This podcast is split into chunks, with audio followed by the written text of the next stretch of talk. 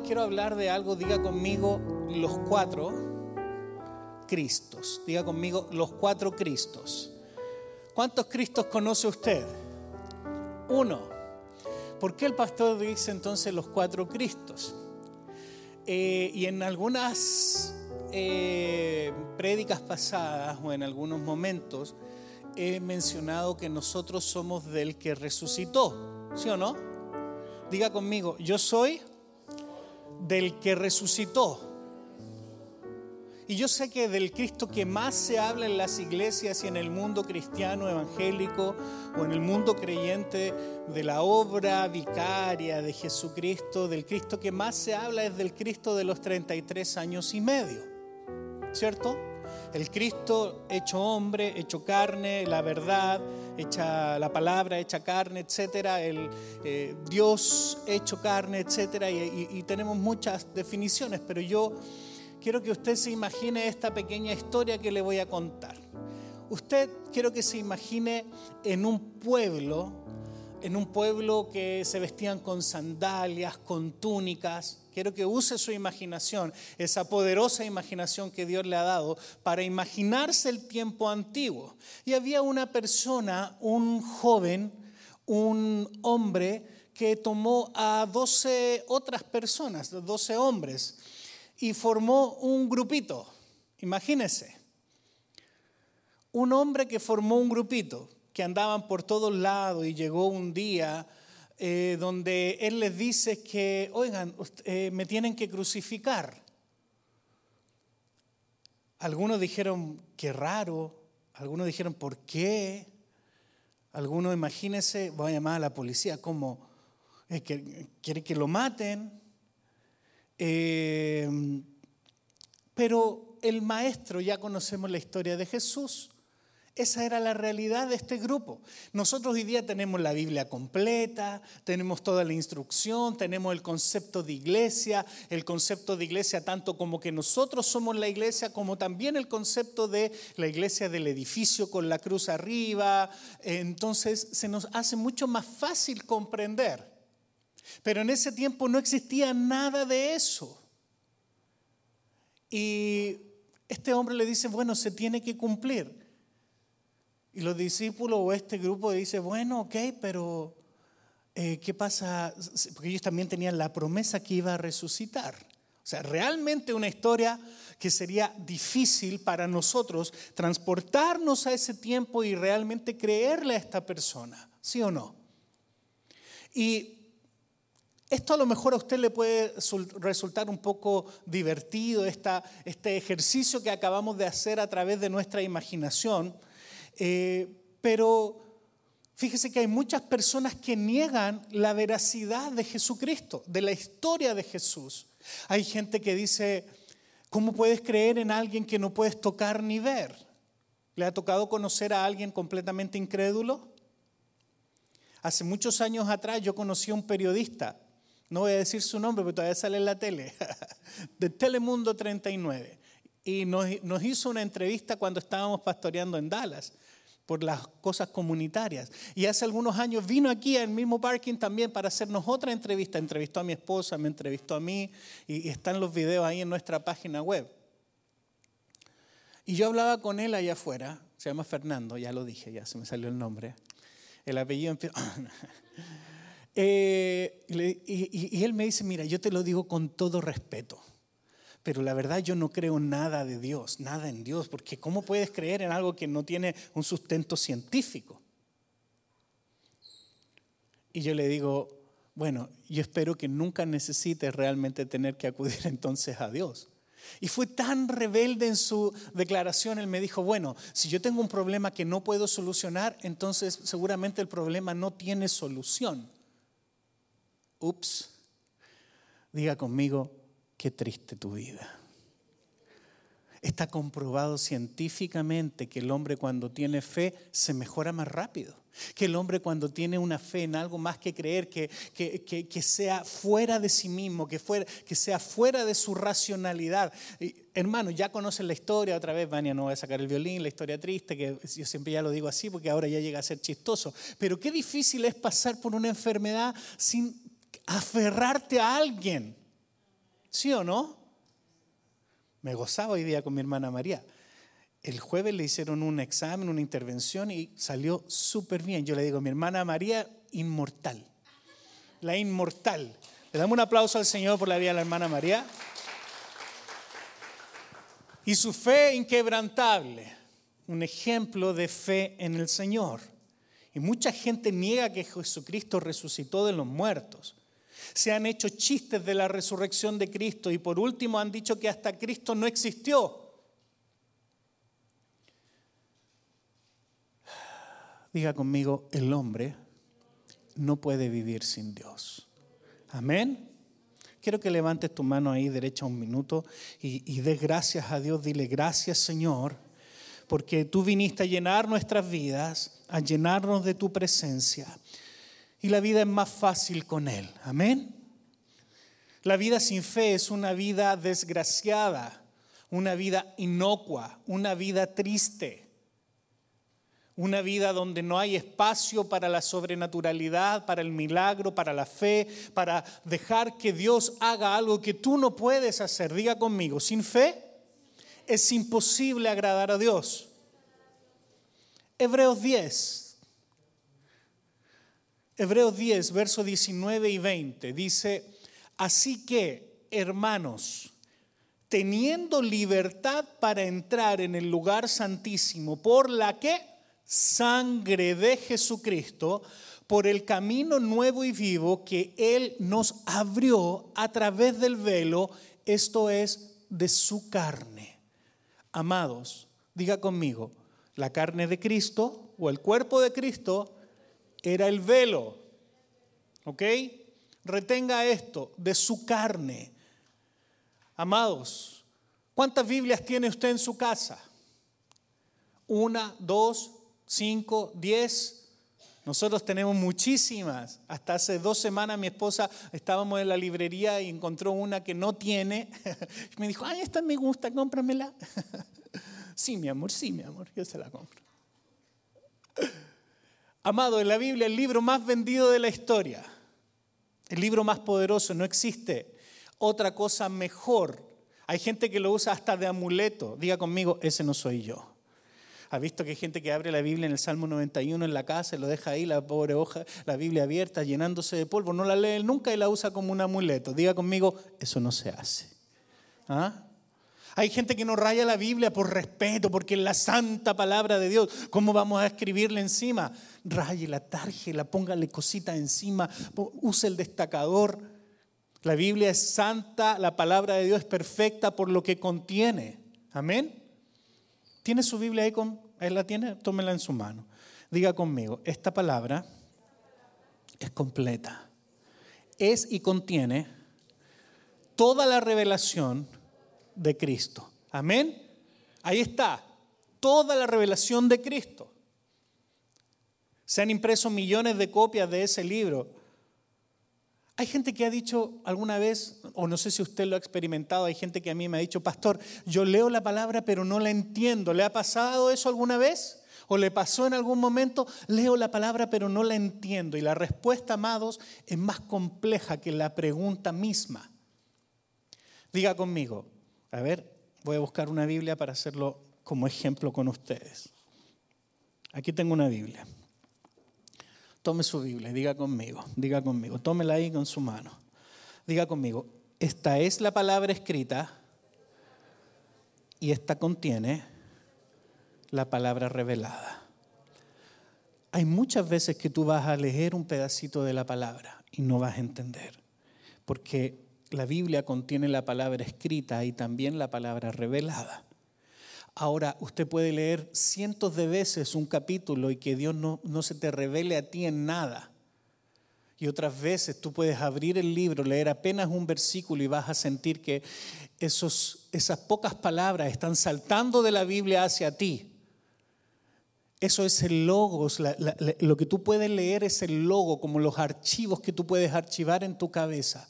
Pero cuando hay una revelación de Cristo hacia ti, es para una persona en específica, en un momento, diga conmigo, la revelación es para una persona específica, en un momento específico, en una circunstancia específica. Eso no quiere decir que sea privada solo de tu persona, puede servir y puede ser aplicada a mucha gente. Amén. Pero hay que escudriñarla y el logos contiene el rema. El logo es el texto, de ahí viene la palabra logo, logotipo, ¿ah? que contiene la palabra viva, que es su revelación. Amado, usted nunca lea la Biblia como quien estudia un libro de medicina, de ciencia. Ah, voy a leer esto porque quiero instruirme y aprender. Léalo buscando la palabra de Dios escrita que hay detrás de eso para que Dios pueda ministrar a tu espíritu cuando leas la palabra. ¿Cuántos dicen amén? Entonces, si va a anotar apuntes en esta tarde, quiero que anote esto. En el centro de la Biblia es el Señor. Diga conmigo, el centro de la Biblia es el Señor. Diga conmigo, es Jesucristo.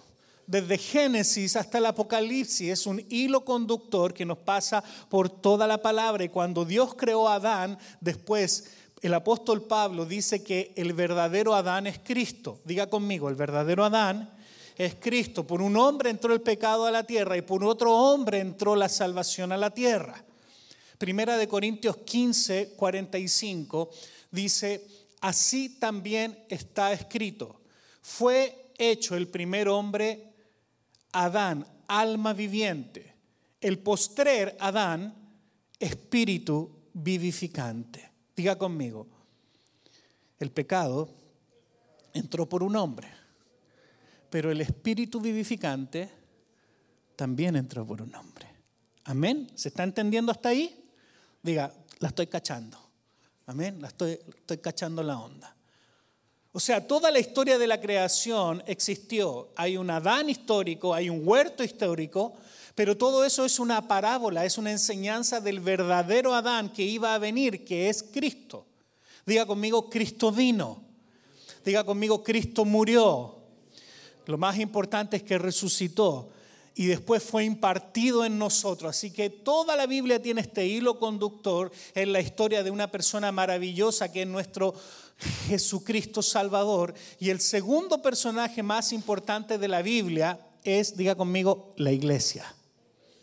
Diga conmigo, segundo personaje, la iglesia. La iglesia no es solamente un grupo de gente loca que se reúne el domingo. La iglesia no es solamente un grupo de personas que se reúnen para hablar o que es para estudiar un libro difícil de entender.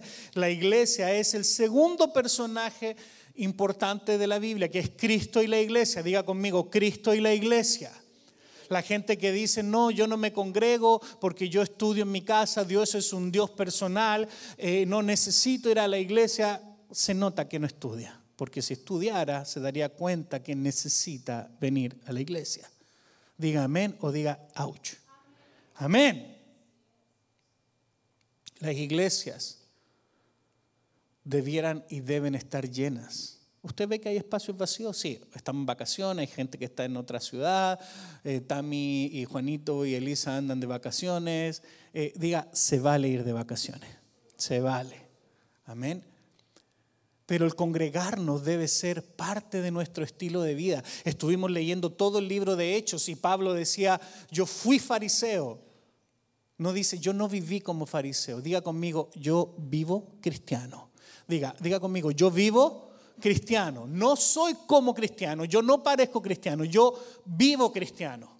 Y eso implica poner a Dios en primer lugar en tu vida. Eso implica que Él debe ser prioridad en tu vida. Cantares revela la unión, la unidad que hay entre Cristo y la iglesia. ¿Cuántos han leído el libro de Cantares? ¿Ah? Lo primero que hace un cristiano cuando acepta al Señor se enamora y encuentra eh, que el amor a Dios es algo, nosotros le llamamos a eso en el lenguaje evangélico el primer amor. ¿Han escuchado hablar del primer amor? ¿Cuántos enamorados hay aquí? Levanten la mano los enamorados. Llena, levanten la mano, vamos, vamos Rosita, vamos. A, ver, mira, no sea fresco, Sergio, le levanta la mano a Claudia. ¿Tú estás enamorado, Sergio? ¿Ah?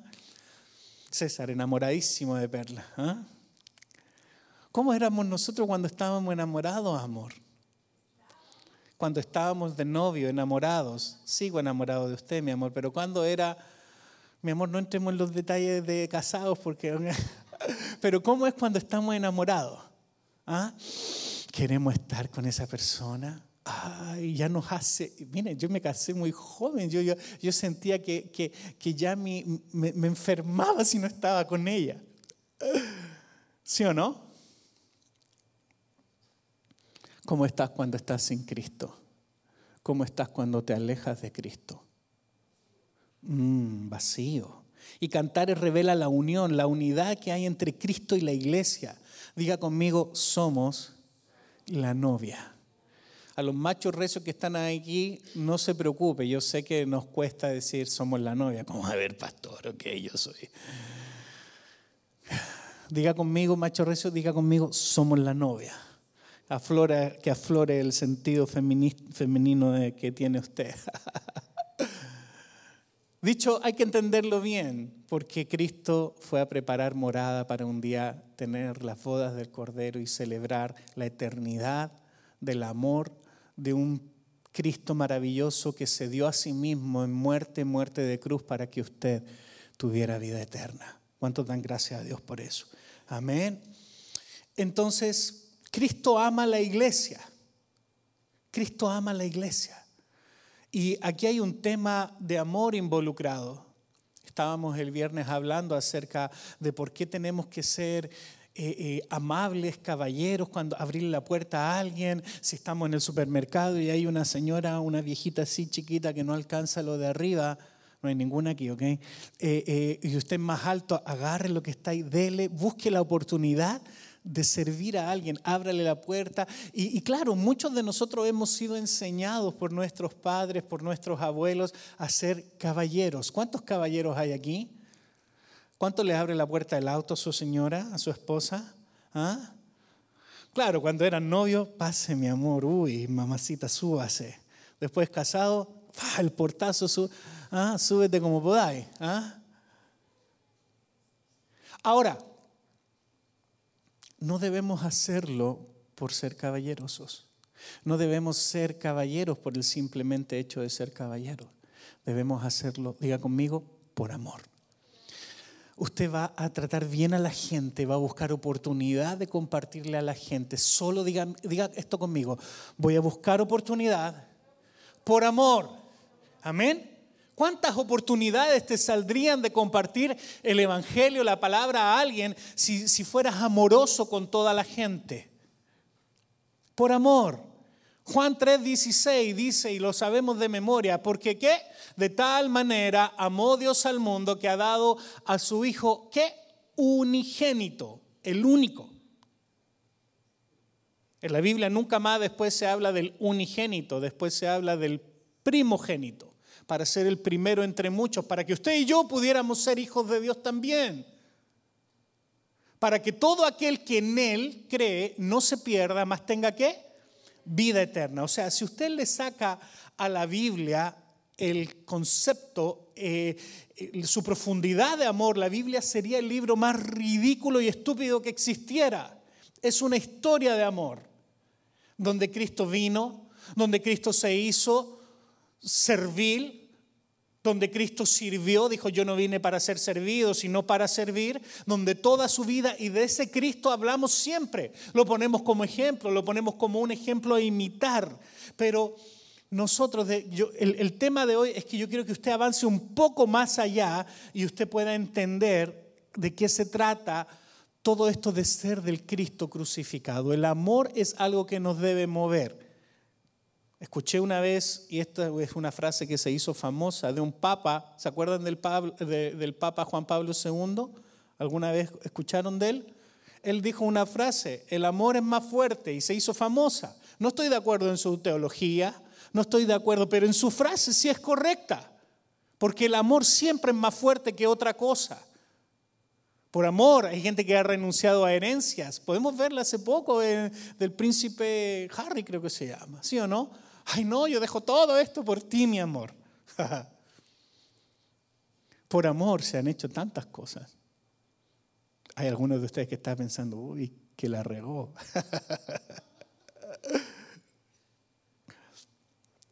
Ay, Señor, qué carnales podemos ser.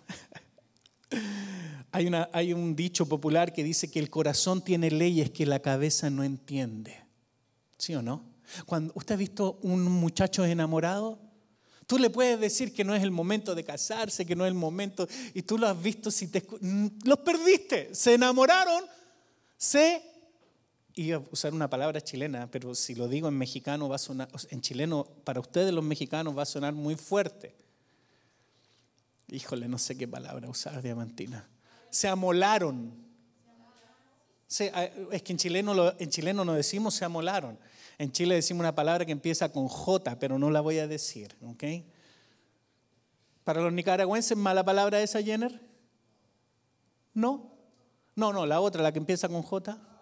Oh, ok, para nosotros no. Pero bueno, un par de jóvenes que se enamoran se amolaron, los perdimos. Ah, entrégalos a su amorío. Porque no van a escuchar razón, no van a escuchar eh, eh, consejo, no van a, a pensar en el futuro, ni si están estudiando que primero tiene que terminar la universidad. Se lo dice alguien que pasó por eso. Ay, amor. Ahora bien, repito, amado, la Biblia es una historia donde el Señor está buscando mostrarte el gran amor que Él te tiene. Diga conmigo, Dios me ama. Dígalo otra vez, Dios me ama. Mi, hija hace algún tiempo atrás compartió un tema acerca del amor de Dios y caló profundo en mi corazón porque ella, a pesar de ser criada en la iglesia, a pesar de ser criada bajo principios cristianos toda su vida, ella tenía que pasar un proceso personal donde ella conociera el amor de Dios. Diga conmigo, Dios me ama. ¿Saben que hay un pequeño libro en la Biblia del profeta Oseas? No sé si usted ha escuchado del profeta Oseas. Y le voy a mencionar tres profetas nomás para que usted conozca la historia. Pero el profeta Oseas, una vez Dios le revela que eh, tenía que buscar a una mujer. Esta historia es fantástica. Profeta Oseas, busque a una mujer. Ok, pero te vas a ir a buscar una mujer fornicaria, era una prostituta. ¡Ay! Lo que dijo el pastor. Una prostituta, la Biblia lo dice. Se llamaba Gomer a los que van a tener hijas mujeres nunca le ponga a comer a su hija, ¿ok? Ah, le voy a poner un nombre bíblico. Es niñita. Ah, Gomer. No, por favor, no la riegue. Póngale Débora, Elizabeth, Sara, pero no le ponga Gomer. Porque era prostituta. Y saben que en el Antiguo Testamento, en el Antiguo tiempo, antes que Cristo viniera, la gente quería escuchar, saber de Dios y la gente iba a hablar con los profetas, porque los profetas profetizaban, valga la redundancia, y, ahí eh, podían más o menos saber cuál era el deseo de Dios, la intención de Dios, lo que Dios quería hacer. Y, Dios le dijo a este profeta, anda y búscate una prostituta Anda al barrio rojo, a la zona roja de Dallas y búscate un amor y cásate con ella. Y para allá partió a la zona roja el profeta.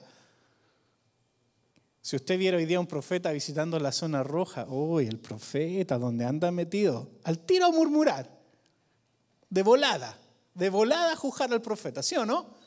Cristiano dice que es y mira dónde anda metido. Pero ¿sabes qué?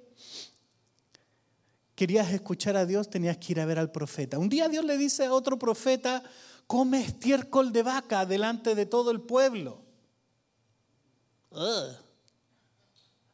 Y era para decirle al pueblo, era eso lo que el pueblo estaba comiendo, los ídolos, la basura. Y la historia de Gomer, o seas con Homer, era para mostrarle, eh, para mostrar cómo Dios es una perfecta metáfora de cómo Dios nos ama y, y, Oseas enamorado de su esposa prostituta, enamorado de ella. Y, Gomer era una mujer prostituta que lo engañaba, se iba en la noche a acostar con otros hombres y volvía con él. Y él podía profetizar y decir, esto es precisamente lo que Dios experimenta con nosotros, bola de infieles. Diga conmigo, ouch. Lo aprecio, no te juro que lo aprecio. De verdad. Mira, Dios, Dios te ha usado. Hace rato que estoy. Thank you. Ah, gracias.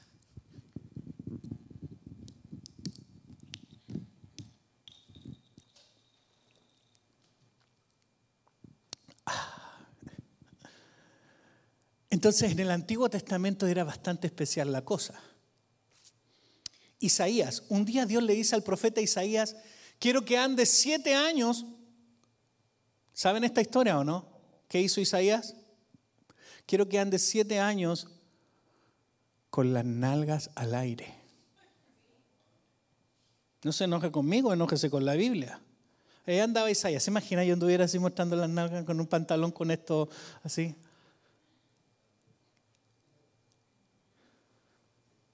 El mensaje era, ustedes se creen tan inteligentes y están desnudos, dan vergüenza como viven la vida cristiana. Wow. Eran bravos los profetas. Un día uno se enojó y mandó al Señor que caiga fuego y, mató no sé cuánto. Eran bravos los profetas. Wow. El Señor nunca va a renunciar a ti. Es una historia de amor y se las ha ingeniado toda la historia para mostrarnos su amor.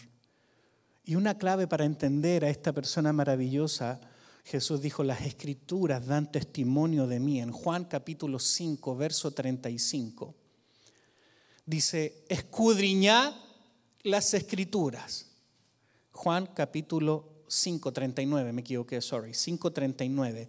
Escudriñar las escrituras porque a vosotros os parece, fíjense, a ustedes, Juan le está diciendo aquí, a ustedes os parece en la escritura, ¿cierto? Se está refiriendo a la escritura, que en ellas, o sea, en la escritura, tenéis la vida eterna.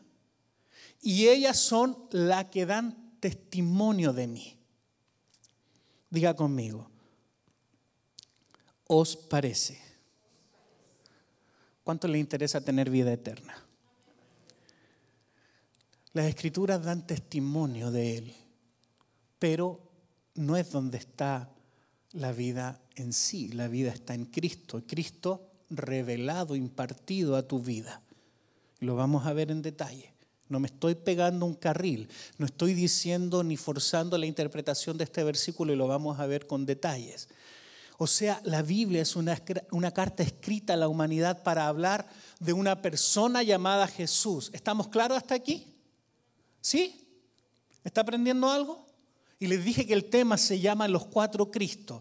Aquí viene el primero. Si van a tomar apuntes, usted anote todo. El primero, diga conmigo, el Cristo anunciado.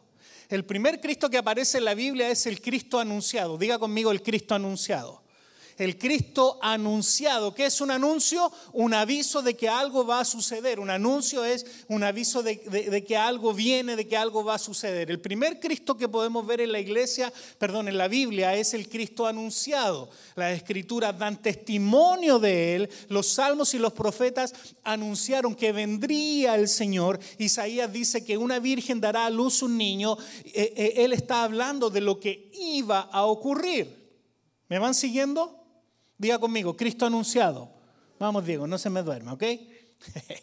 Jesús todavía no había nacido y 700 años antes el profeta Isaías y los profetas estaban hablando de que vendría el Señor.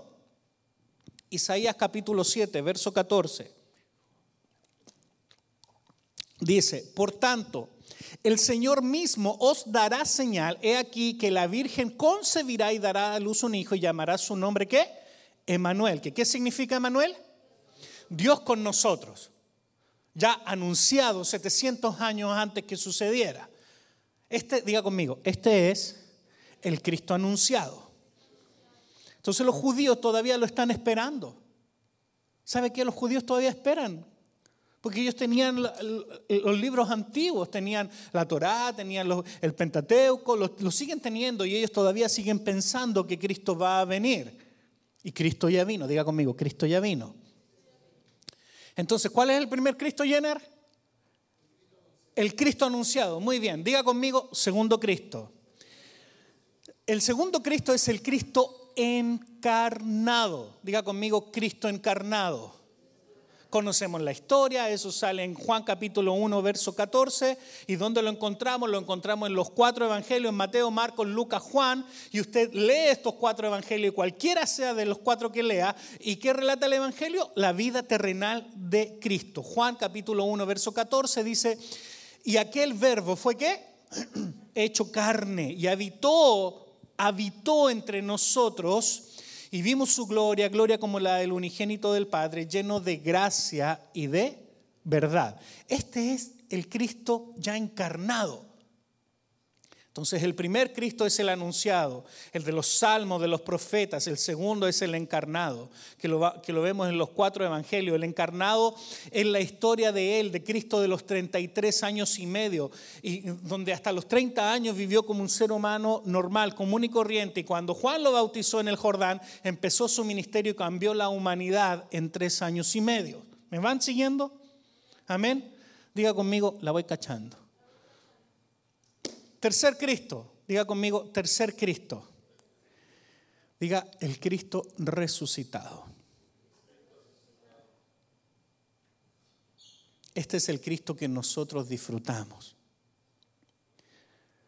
Fue un juicio injusto, sabemos lo que sucedió. Lo abusaron, lo torturaron, pero eso tenía que ocurrir.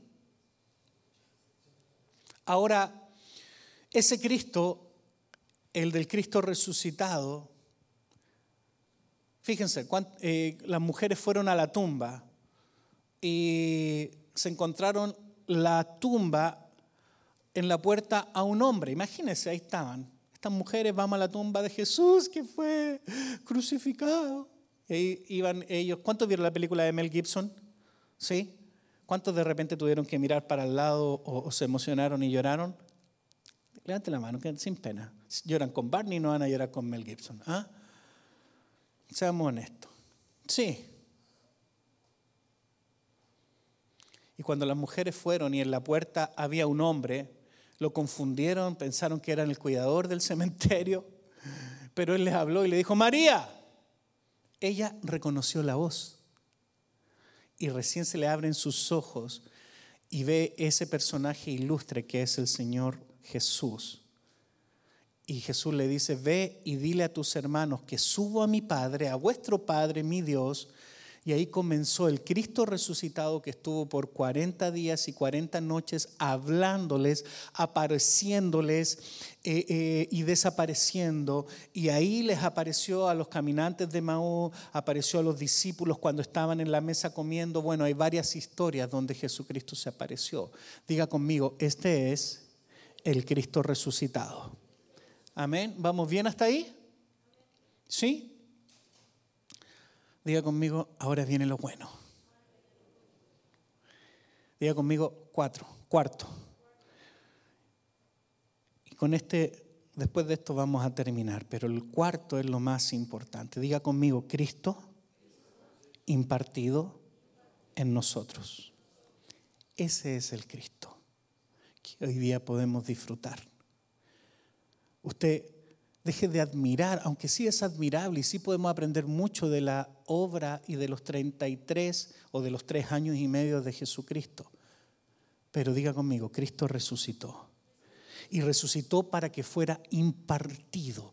De ese Cristo yo quiero hablarte unos minutos más. Los tres Cristos que acabo de mencionar es lo menos importante. Ponga atención, no voy a decir nada herético, ninguna herejía, pero quiero que usted entienda esto hoy día. Primera de Corintios 15, verso 19.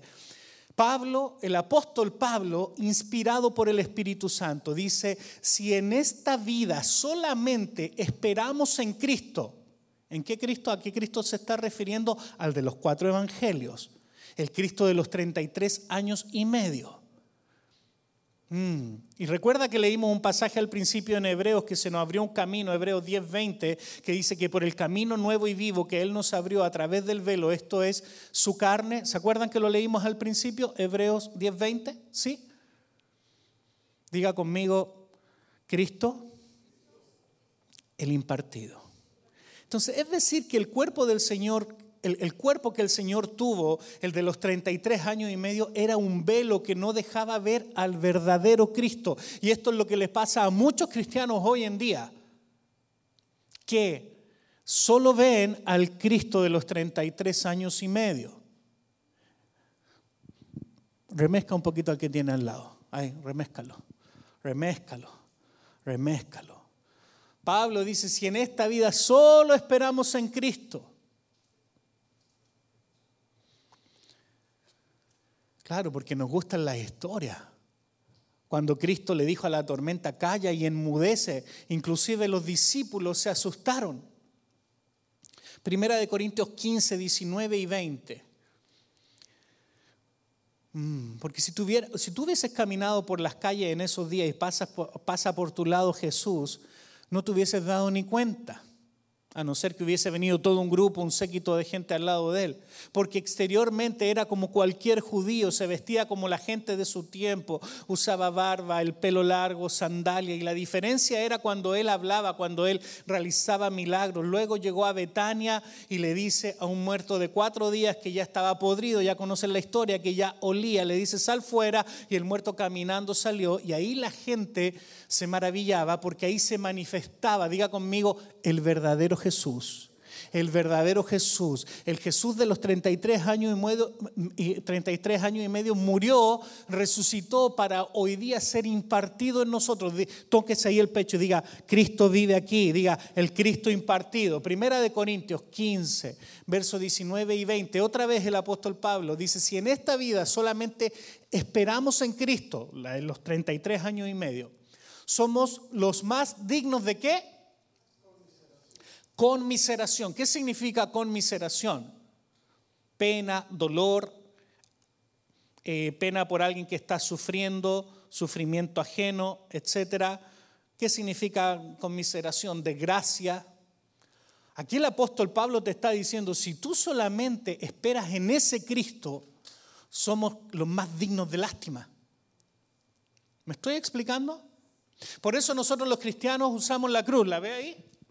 Por ejemplo, yo tengo esta crucecita aquí colgando, nomás porque está bonita. No es un símbolo de buena suerte, ni mucho menos. Usted puede ver las tres cruces allá afuera. Pero no usamos al Cristo crucificado en la cruz porque, diga conmigo, Cristo ya no está ahí. Entonces, si en esta vida solamente esperas en Cristo, Pablo hablando de esos 33 años y medio, somos los más dignos de lástima de todos los hombres. Verso 20, más ahora Cristo, ¿qué dice? Ha resucitado de los muertos, primicias de los que durmieron. ¡Wow! Es hecho. Conmiseración. Amados, toda religión tiene un fundador muerto, un libro sagrado y una tumba para ir a visitar una vez al año. Cuando vas a Israel, y si usted quiere ir a Israel, no va a encontrar nada ahí. Los israelitas, como buenos judíos, han hecho de todo un negocio. Tú vas al río Jordán, tengo amigos que van todos los años a Israel. Yo quiero ir a Israel, pero por una cosa turística. Cristo no está ahí. Pero tú vas a Israel y te ofrecen, ¿quieres bautizarte de nuevo en el río Jordán, donde fue bautizado nuestro Cristo? Y la gente pava va y, perdón, Señor, lo digo con, respeto, la gente que no ha entendido esto, va y se mete al río y, ay, donde Cristo fue, fue bautizado. Y si le pagas 5, 10, 20 dólares extras, tienen palomas amaestradas. Para, no, no estoy jugando, no estoy jugando, esto es verdad. ¿Por qué se ríen? No estoy haciendo chiste. No, ríe, sí está, está chistoso, pero está, esto es verdad. Tienen palomas amaestradas para que le pagaron 20 dólares extra y viene la palomita, la sueltan, ah, va sobre la cabeza del cuate que están bautizando y tú sientes un éxtasis. ¡Ah! El Espíritu Santo vino. ¿Cómo podemos ser tan torpes? Vamos, por, vamos a ir entonces ahora al, al Gólgota, al camino del Calvario, donde Cristo fue crucificado. Y ahí vas, te vas imaginando que Cristo pasó por ahí con la, con la cruz en su espalda. Y ahí le iban pegando latigazo. Y viene la escena de la película de Mel Gibson. Y tú, ah, yo quiero una cruz, denme una cruz para caminar esto como lo hizo Cristo. Wow. Yo sé que podemos hacer chistes toda la tarde de esto. Y no tiene nada de malo de ir a Israel. Yo quiero ir, quiero ir a Jordania, quiero visitar Petra, son maravillas del mundo, ¿cómo no? Pero diga conmigo, diga, diga conmigo, lo voy a hacer como turismo. Amén. Porque si usted va a la tumba de Jesús, no va a encontrar nada. Por eso el ángel dijo, no está aquí, ha resucitado, no pierdas tu tiempo ni el dinero buscando a Cristo en algún lugar donde Él no está. Él fue muerto, resucitado para ser el Cristo impartido. Y el apóstol Pablo, que es el apóstol de la gracia, que no conoció a Cristo, pero sí se le reveló a Él directamente a través de una luz que lo ensegueció, dice, si solamente esperamos en el Cristo de los 33 años y medio, somos los más dignos de conmiseración, de lástima. ¿Sabe dónde está Cristo ahora?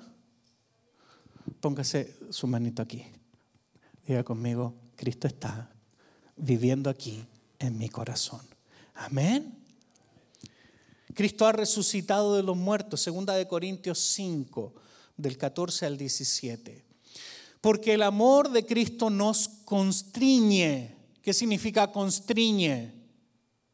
Que nos aplasta, nos aprieta, nos apapacha, nos pensando esto, que si uno murió por todos, uno murió por todos, luego todos murieron.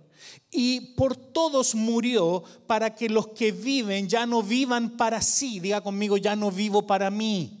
Ya no vivo para mí ya no vivan para sí, sino para aquel que murió y resucitó por ellos. O sea, no del Cristo de los 33 años y medio, sino del Cristo resucitado, impartido a nosotros. Verso 16, fíjese, de manera que nosotros de aquí en adelante, diga conmigo, de aquí en adelante, a nadie conocemos según la carne. Esto es difícil de entender, pero tiene que entenderlo hoy día porque yo a usted lo conozco en la carne. ¿Sí o no? Yo sé cómo son físicamente. Por ejemplo, hoy día le dije a Brenda, oh, mira, andas como con color de Barbie rosado. Mi esposa se fue a pintar las uñas ayer y llegó con, me gusta el rosado. Y dije, Vanessa, van a pensar que es por las uñas de Barbie. Oh, no, nada que ver. No, bueno, pero es que entonces ya todos andan con la tontera del rosado, ¿sí o no? Del pink. No, yo sé que usted no lo hizo por eso. ¿Sí o no? Nos conocemos en la carne, pero aquí la Biblia dice, de manera que nosotros de aquí en adelante a nadie conocemos según la carne. Y aún, fíjese el apóstol Pablo, dice, y aún si a Cristo conocimos según la carne, él no estaba hablando de él, sino refiriéndose a, los que sí efectivamente lo conocieron en cuerpo y al cuerpo presente, dice, ya no, léalo conmigo, ya no lo conocemos así a Cristo ya no lo conocemos en la carne. Pablo no conoció a Jesús físicamente, increíble. A él le fue revelado. Cuando usted venga a la iglesia, no venga a conocer a la gente en la carne, sino en el Espíritu. Diga amén. Cada persona que está aquí es una nueva criatura. Amén. Si usted vino aquí a la iglesia y se encontró con alguien que lo conocía de antes, diga, uy, yo me acuerdo de este, mira, ahora en la iglesia el diablo vendiendo cruces. diga conmigo, ya no es así. Porque todas las cosas viejas pasaron y cada persona aquí es una nueva criatura que tiene dones y gracia de Dios que van a bendecir tu vida. A veces no es que esa hermanita me cae medio mal porque su personalidad, su carácter, su forma de ser me molesta. No evalúe según la carne. Mira al que tiene al lado y dígale, no te voy a evaluar en la carne. No me importa ni cómo te vistes, ni cómo te ves, ni si eres flaco, gordo, ni si te vistes bonito o no te vistes bonito, ni si vistes de marca o no, si tienes el pelo teñido o no, da lo mismo ahora es en el Espíritu y debe ser así. Yo debo aprender a amar a mi hermano por lo que hay dentro de él de Cristo. Amén. Abraza a tu hermano que tienes al lado y dile, te amo en el Señor.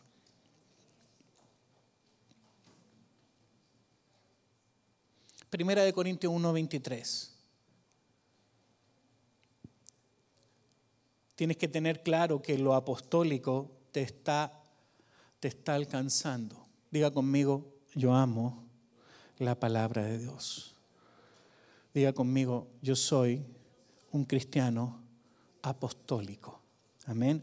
Porque creemos en toda, diga conmigo, toda la Biblia, desde el Génesis hasta el Apocalipsis.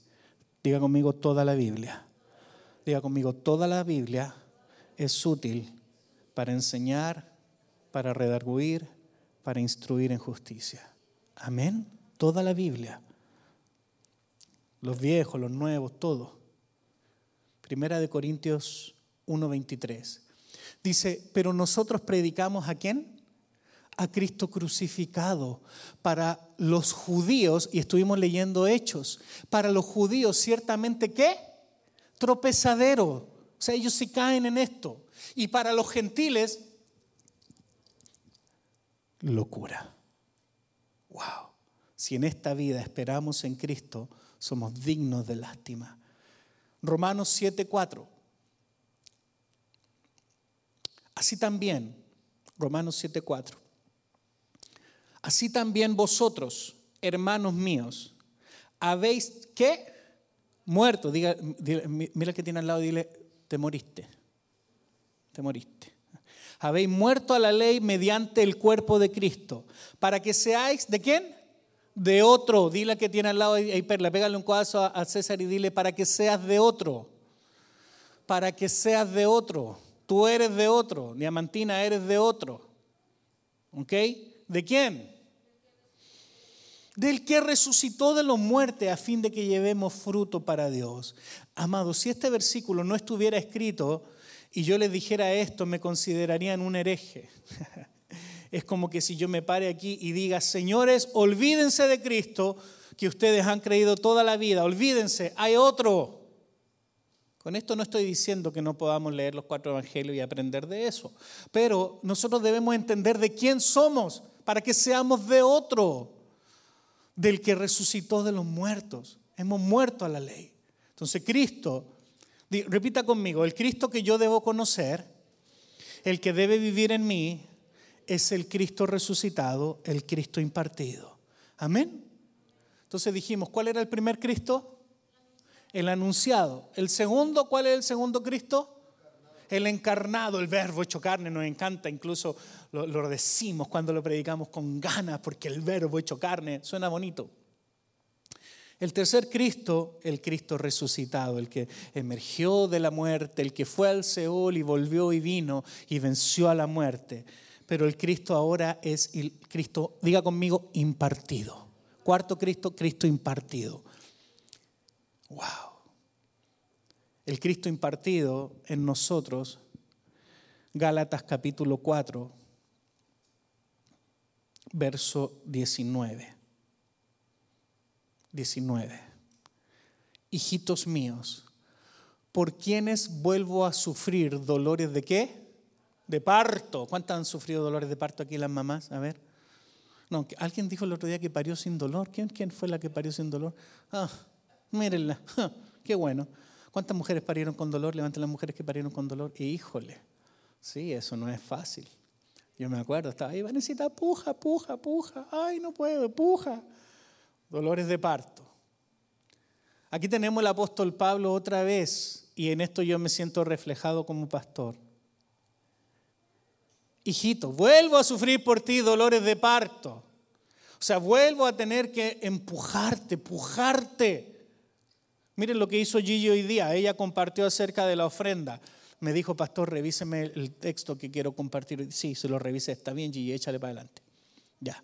Eh, mira, estoy fría, estoy nerviosa. Estaba súper nerviosa y lo hizo bien. Eso es atreverse. Nosotros, ese es nuestro trabajo, decir, pújale. Puja. Porque cada vez que tú empiezas a servir al Señor de manera real, con miedo al éxito, como dicen, oye, esa frase de los mexicanos la tienen ya, podría, y realmente podrían usarla para subirse aquí y predicar. Ay, sin miedo al éxito, ay, sin miedo al éxito, ay, sin miedo al éxito. Está aquí a ser chistoso, ay, sin miedo al éxito. Bueno, párate aquí, no importa que te den nervios, pero compártele a alguien, sin miedo al éxito. Amén. Está buena, ¿no? Sin miedo al éxito. Mira el que tiene al lado suyo, dile, sin miedo al éxito. Sin miedo al éxito. Entonces aquí el apóstol Pablo a los Gálatas otra vez, hijitos míos, por quienes vuelvo a sufrir dolores de parto hasta que Cristo sea formado. Ese es el Cristo impartido en nosotros. Ya saben la historia. Una mujer se embaraza y tiene que pasar nueve meses. Cuando recién está embarazada, anda con la foto de la ecografía mostrándola, eh, está embarazada, está embarazada. Y todo, ah, felicidades, felicidades. Cuando tiene ocho meses y medio y apenas puede caminar, la gordita y tiene los pies como empanadas eh, y está toda hinchada reteniendo líquido, ya no le dice a nadie porque es evidente. ¿Sí o no? Yo una vez metí la pata, le pregunté a alguien cuántos meses de embarazo tenía y no estaba embarazada. De verdad. De verdad. Ya nunca más le pregunto a alguien si está embarazada, nunca más. De verdad. Es chistoso, pero yo no, quería hacer un hoyo mismo, enterrarme vivo ahí en ese mismo momento. La regué. Hasta que Cristo sea formado. Diga conmigo, hasta que Cristo se forme aquí. Un bebé, ¿cuántos meses de gestación? Un elefante. Ah, como 30 meses creo que son. Wow un bebé. Mira, ahí tenemos un bebé. Nueve meses estuvo en la panza, en la belly. Mi esposa a veces mira a los niños y le dicen, yo te tuve en mi belly. ¿Ah? Imagínate el tamaño que son, son más grandes que nosotros, exceptuando Vania, que salió chiquitita. Leche chilena, no es lo mismo que leche americana. Hasta que Cristo sea formado en nosotros. Diga conmigo, Cristo se está formando en mí. Mira al que tiene al lado suyo y dile, tenme paciencia Diego, aprovecha la oportunidad. Aquí tienes la excusa. Dile, tenme paciencia. Cristo se está formando en mí. Amén. Paciencia, Brenda, paciencia. Qué bueno, Sergio, que estás más atrás, pero estás pasando piola en las predicas. Porque es algo que toma tiempo. Amén. Toma tiempo. La salvación sucede. Aceptas a Cristo y eres salvo. Pero el resto es Cristo formado. Amén. ¿Cuántos desean que Cristo se forme mejor en ustedes? Tenía más que compartir, pero ya he hablado mucho. Póngase en pie, vamos a orar. Y espero que hoy día usted se vaya con una clara concepción. Está bien, usted si quiere adorar al Señor y decir, Señor, te adoro, y a su mente vienen imágenes del Cristo crucificado, bueno, está bien, no le hace. Pero lo mejor es el Cristo impartido que se está formando dentro de ti. Amén. Vamos a orar. Inclina tu rostro. Padre, te damos gracias por la palabra del día de hoy. Gracias Señor porque hoy día podemos habitar